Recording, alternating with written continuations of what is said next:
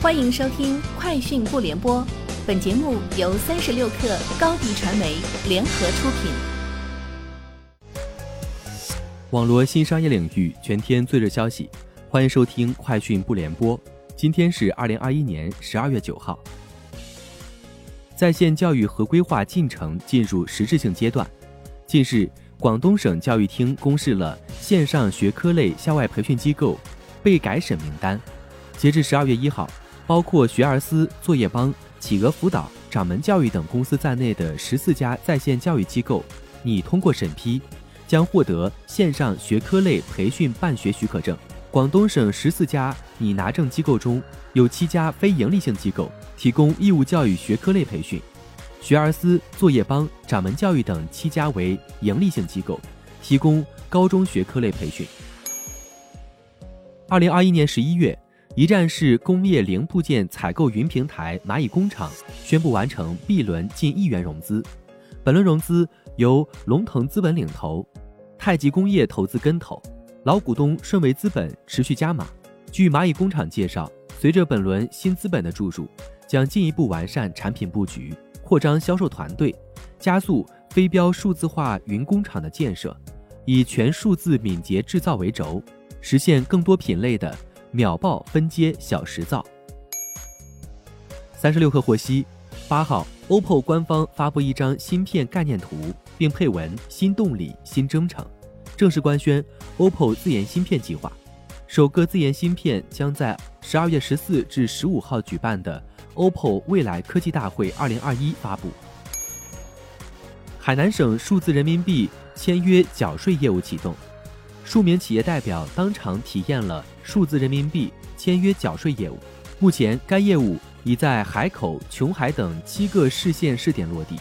截至十二月九号上午，海南全省已成功签订数字人民币钱包三方协议二十七份，成功缴款九笔。据报道，日本一家调研公司当天发布二零二一年畅销商品排行榜，发现与去年相比。销量增幅最大的是燕麦片，而在二零二零年排在第一的口罩，今年则从排行榜前十名中消失。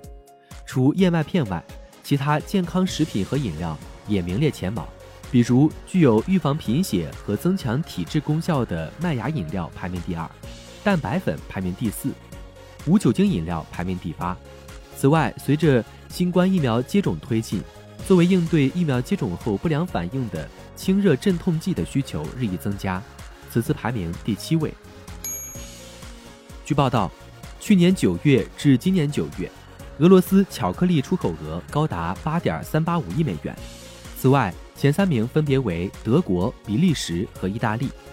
一年前，俄罗斯还排在第十一名，而今年俄罗斯就超越了上一年度的第十名瑞士。俄罗斯甜食工业协会估计。